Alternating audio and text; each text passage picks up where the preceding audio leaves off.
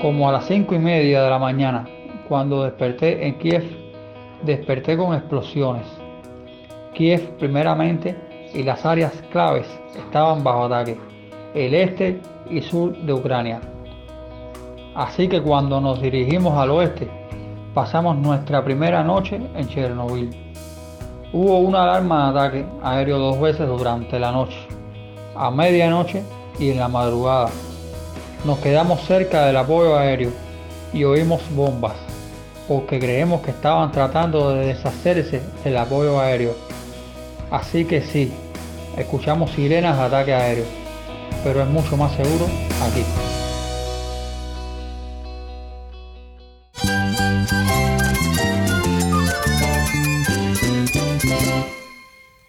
Cristo es mi todo. Cristo es el Rey del universo, es quien guía nuestras vidas. Él es grande y amoroso. Él es real. Solamente Jesucristo es nuestro Señor y Salvador. Es mía quien me fortalece. En Cristo Jesús hay esperanza, hay paz. Y nuestro Dios es un Dios de rescate. Estás escuchando a El Faro de Redención. Cristo desde toda la Biblia para toda Cuba y para todo el mundo.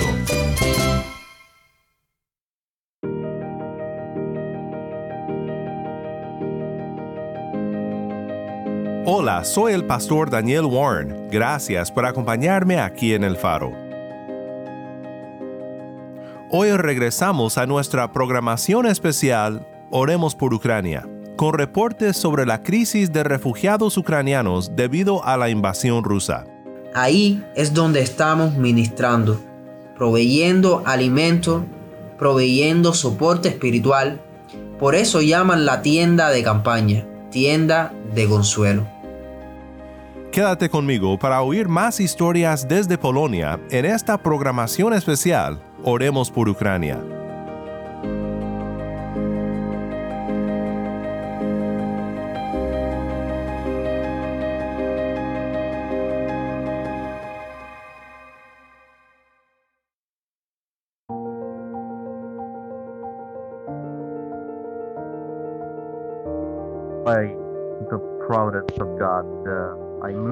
Por la gracia de Dios, pude trasladar a mi familia una semana antes de que iniciara Estamos la guerra. con Fedya, un pastor y profesor de Ucrania.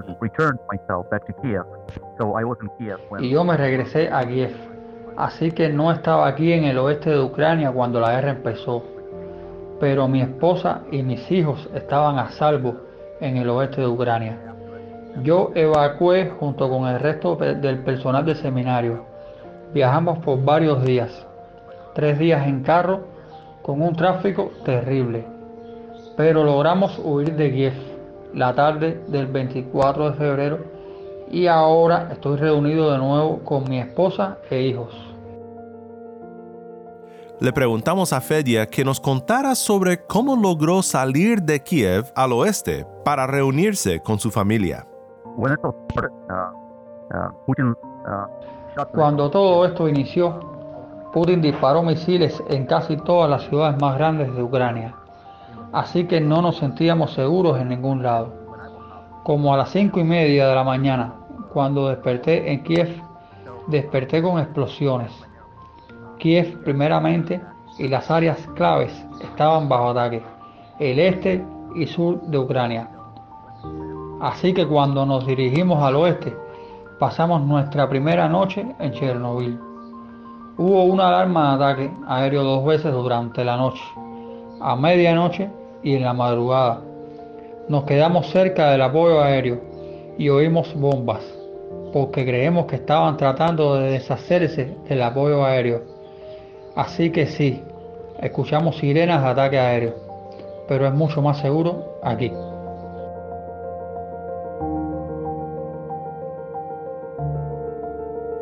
Hemos hablado mucho sobre los refugiados ucranianos que ahora se encuentran en otros países, pero originalmente la iglesia ucraniana se preparó para atender a los que huían de la guerra dentro de Ucrania misma.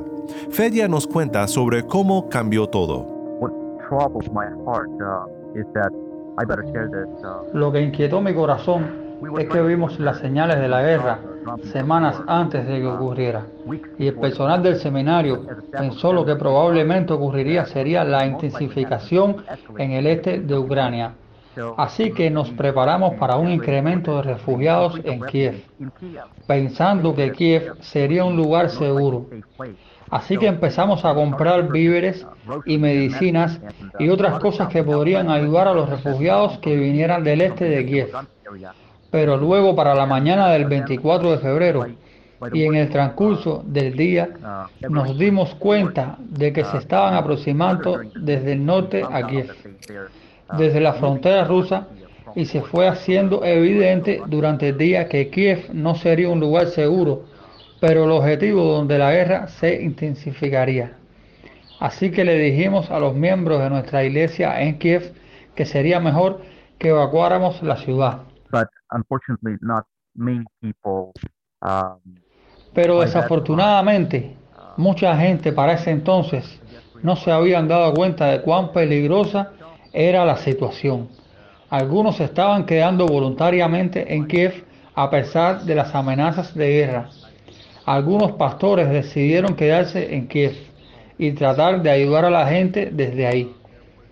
En la ciudad había una familia que quería evacuar y otros.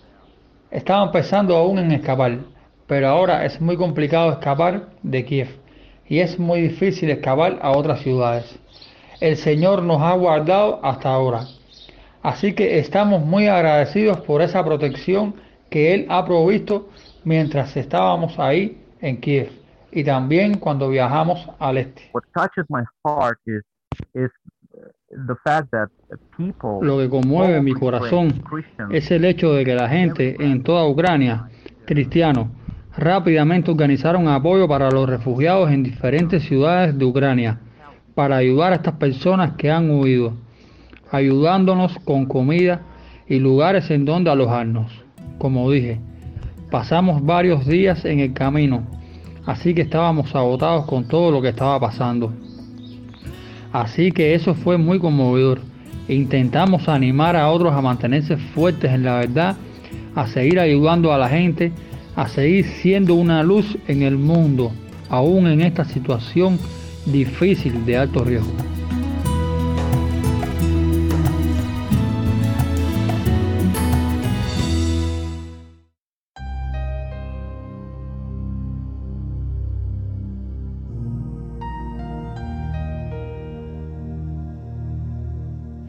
En unos momentos más regresamos con Fedia y también iremos a la palabra de Dios juntos.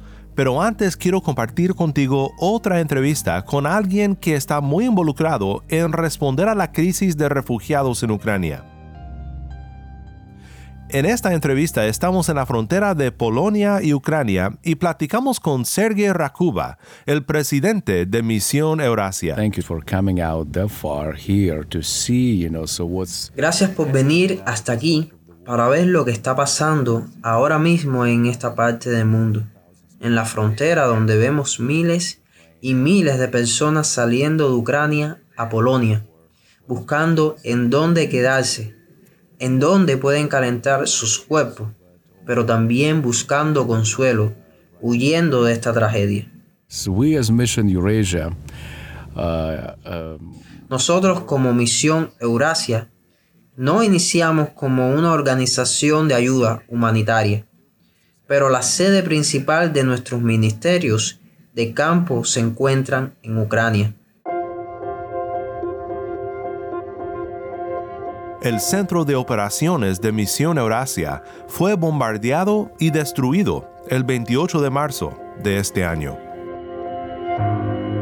Uh, Cuando uh, el primer conflicto entre Rusia y Ucrania pasó en el 2014, fue entonces cuando Rusia se apresuró a anexar Crimea y luego todos recuerdan que hubo un levantamiento. Los ucranianos protestaron llamaron a esa revolución una revolución de la dignidad.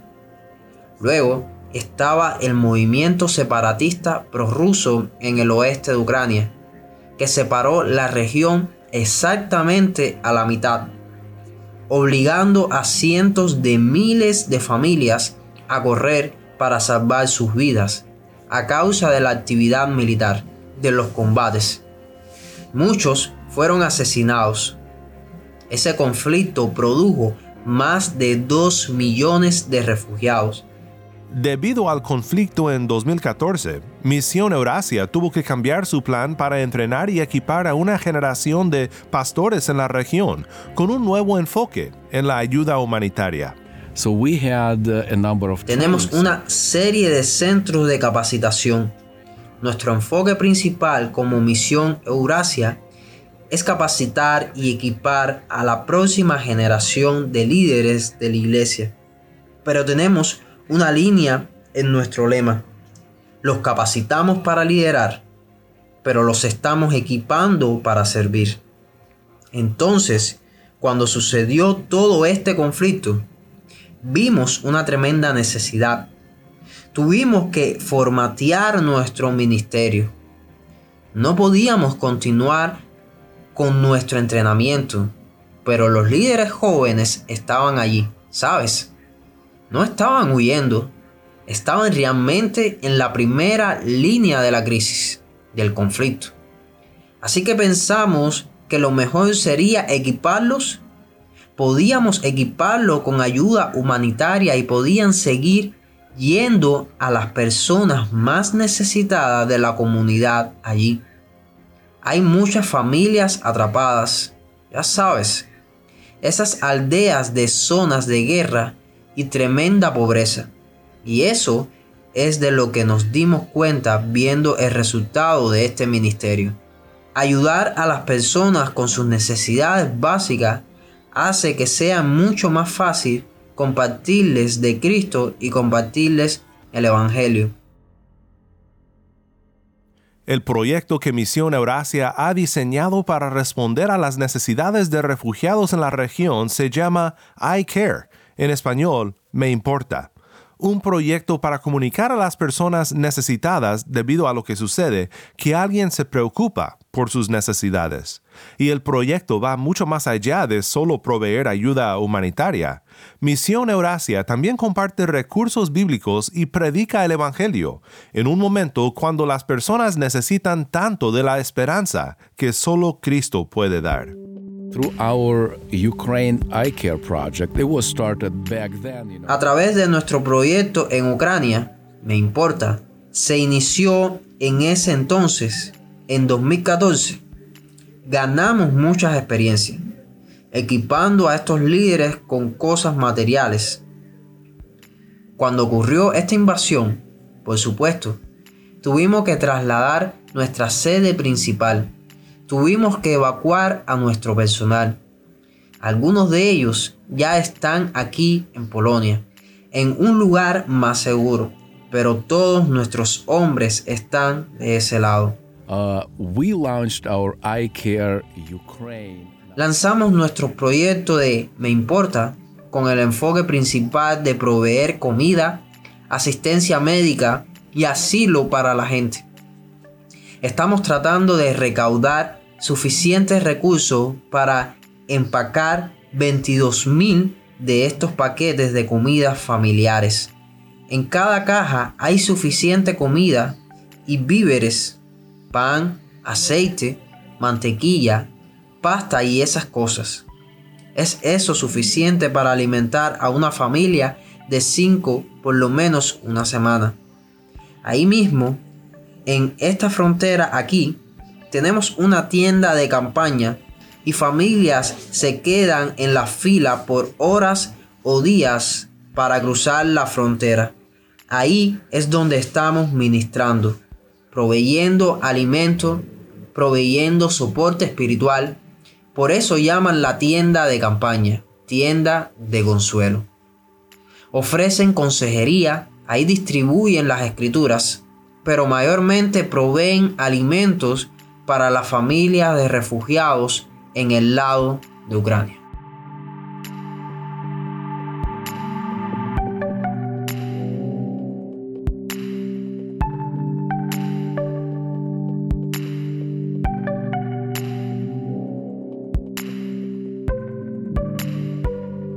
En un momento más iremos a la palabra de Dios, pero antes quiero compartir contigo lo que nuestro hermano Fedya dijo sobre sus más grandes temores y también sobre su fe durante estos momentos tan difíciles. Uh, there is no doubt. There is no doubt that God is with us, with every church that prays fervently right now. No hay duda alguna que Dios está con nosotros. Está con cada iglesia que fervientemente está ahorita mismo orando en un refugio antibombas, escondiéndose en el sótano de las bombas. No perdemos la fe. Nosotros absolutamente sabemos, sin duda alguna, que Dios es soberano sobre todos los asuntos del hombre. Aún así, duele y mi temor más grande es aquel por mis hermanos y hermanas que están ahora mismo oyendo las sirenas de ataque a cada hora. Y no hay nada que podamos hacer. No hay manera de ayudarles ahora mismo a excepción de orar. Y esa es una necesidad urgente. Quiero pedirle a la gente que oren por la iglesia en Ucrania, que oren por la gente de Ucrania, que oren por el ejército de Ucrania, que nos defiende contra el enemigo que viene del este. Por supuesto que temo por mi familia. No quiero que mis hijos escuchen las explosiones. Nadie quiere eso. Y muchos han perdido ya miembros de su familia. Desafortunadamente algunos han perdido a sus hijos. Y es espantoso. Creo que uno de los retos más grandes para nosotros, para la iglesia, es no dejarnos llevar por el enojo y la ira Así que oramos al Señor para que nos ayude a mostrar amor a pesar de todo esto, a nuestro enemigo que vino a destruirnos, apuntando indiscriminadamente a los ancianos y niños. No les importa y eso da miedo. En medio de todo este sufrimiento del que hemos oído en esta semana, pienso que sería bueno ir a una historia del Antiguo Testamento que nos recuerda de que aun cuando permanecemos bajo las nubes de aflicción, podemos agradecerle a Dios y confiar en que Él nos dará la gracia para mantenernos fieles y firmes en nuestras aflicciones, y a confiar en que Él nos dará la victoria en su debido tiempo. Esto es Segunda de Crónicas 20, 1 al 30. Aconteció después de esto que los moabitas, los amonitas y con ellos algunos de los meunitas vinieron a pelear contra Josafat. Entonces vinieron algunos y dieron aviso a Josafat, viene contra ti una gran multitud de más allá del mar, de Aram, y ya están en Asesón Tamar, es decir, en Gadi. Josafat tuvo miedo y se dispuso a buscar al Señor, y proclamó ayuno en todo Judá. Y Judá se reunió para buscar ayuda del Señor, aún de todas las ciudades de Judá vinieron para buscar al Señor.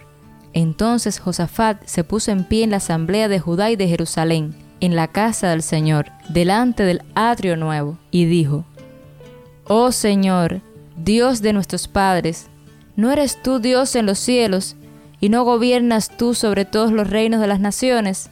En tu mano hay poder y fortaleza, y no hay quien pueda resistirte.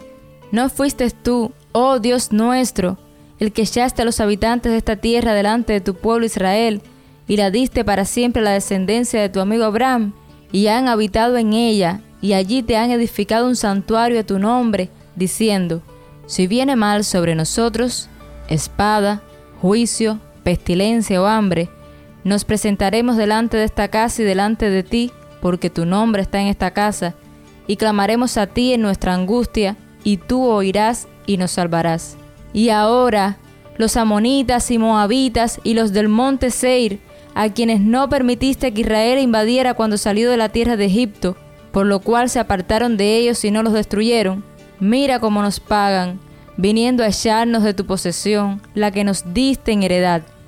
Oh Dios nuestro, no los juzgarás, porque no tenemos fuerza alguna delante de esta gran multitud que viene contra nosotros, y no sabemos qué hacer pero nuestros ojos están vueltos hacia ti.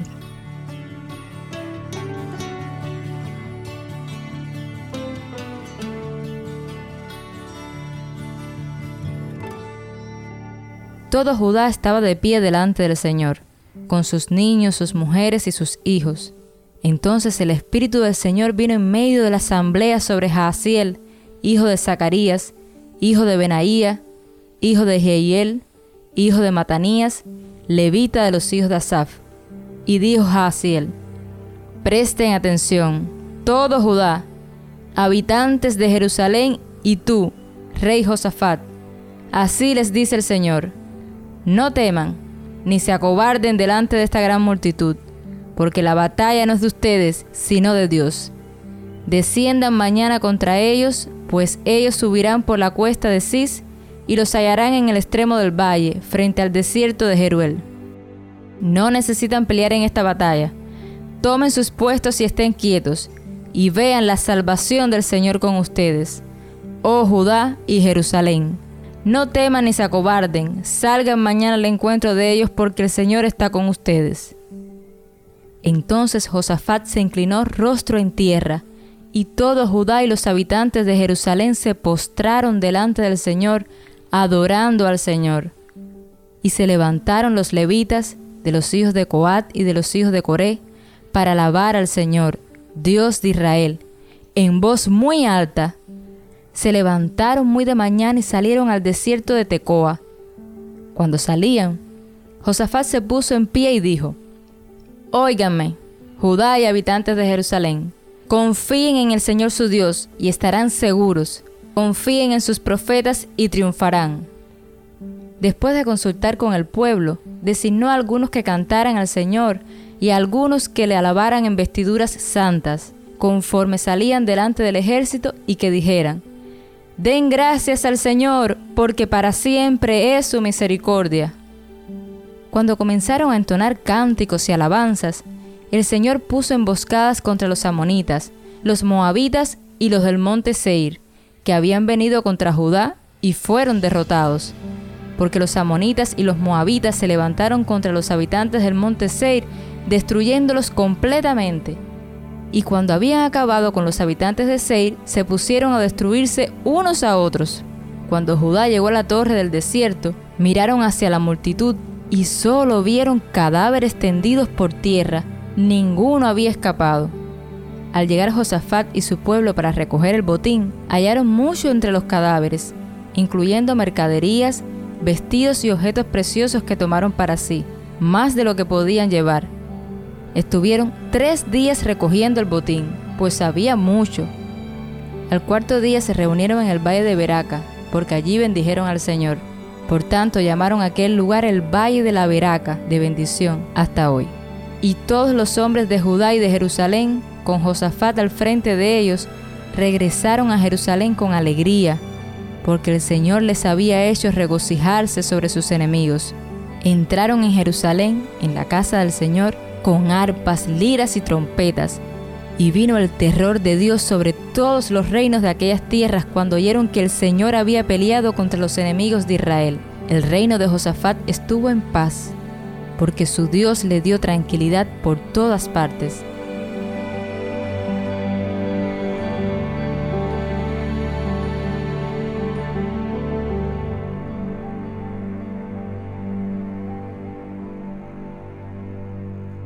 Esta historia termina en victoria, pero nota como aún antes de ver la victoria, Josafat confía en Dios y anima al pueblo a agradecer al Señor, tanto por sus bondades en el pasado como en fe por sus bondades futuras. Josafat recuerda en oración las bondades de Dios en el pasado. Hay una frase de la oración de Josafat que nos sirve mucho para guiarnos en nuestras oraciones en medio de las pruebas. No sabemos qué hacer, pero nuestros ojos están vueltos hacia ti. Muchas veces cuando no sé qué hacer y no sé qué orar, uso esta oración de Josafat. No sé qué hacer, pero mis ojos están vueltos hacia ti. Y te quiero animar hoy a que tú también uses esta oración.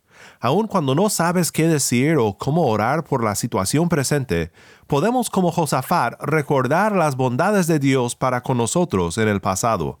Y aún antes de ver la victoria, el pueblo de Dios en esta historia oró recordando estas bondades, estas misericordias de Dios. En eso cobraron fuerzas para enfrentar al enemigo. y al hacerlo, Josafat y el pueblo expresaban su confianza en Dios para el futuro. El plan de batalla de Josafat fue muy inusual, pero es un hermoso ejemplo de la confianza en Dios.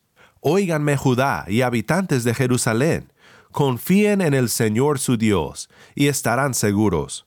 Confíen en sus profetas y triunfarán.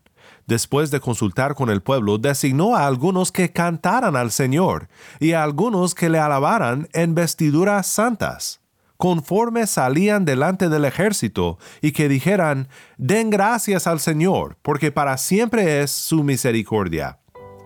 Esto me recuerda a Pablo y a Silas, cuando estaban encadenados y en prisión, ellos cantaban alabanzas al Señor y en medio de su confianza y su paz en Dios fueron liberados y la salvación vino al mismo carcelero que los vigilaba.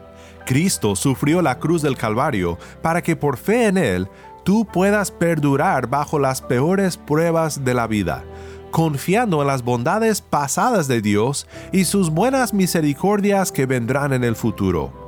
Esta es la lógica del corazón de fe que Pablo nos presenta en Romanos 8, 31 al 32. Entonces, ¿qué diremos a esto? Si Dios está por nosotros, ¿quién estará contra nosotros? El que no negó ni a su propio Hijo, sino que lo entregó por todos nosotros, ¿cómo no nos dará también junto con Él todas las cosas?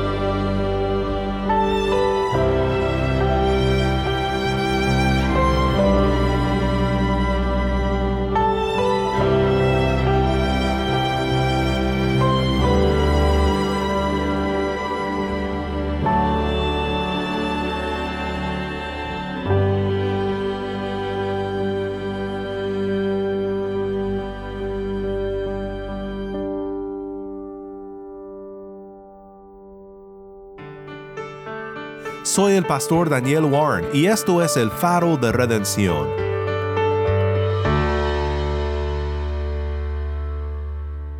Quiero unirme a nuestro hermano Fedia de Ucrania y pedirte que sigas en oración por esta crisis, que pase lo que pase, seguirá impactando a muchas vidas por muchísimo tiempo.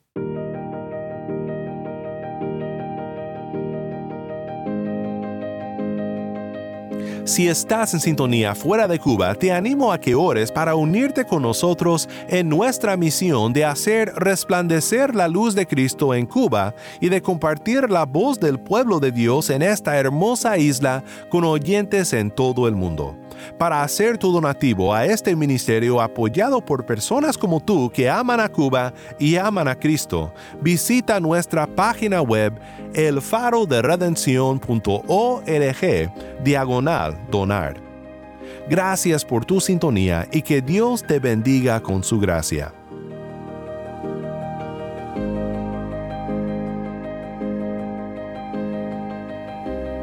Soy el pastor Daniel Warren te invito a que me acompañes mañana en esta serie Oremos por Ucrania. La luz de Cristo desde toda la Biblia, para toda Cuba y para todo el mundo, aquí en el faro de redención.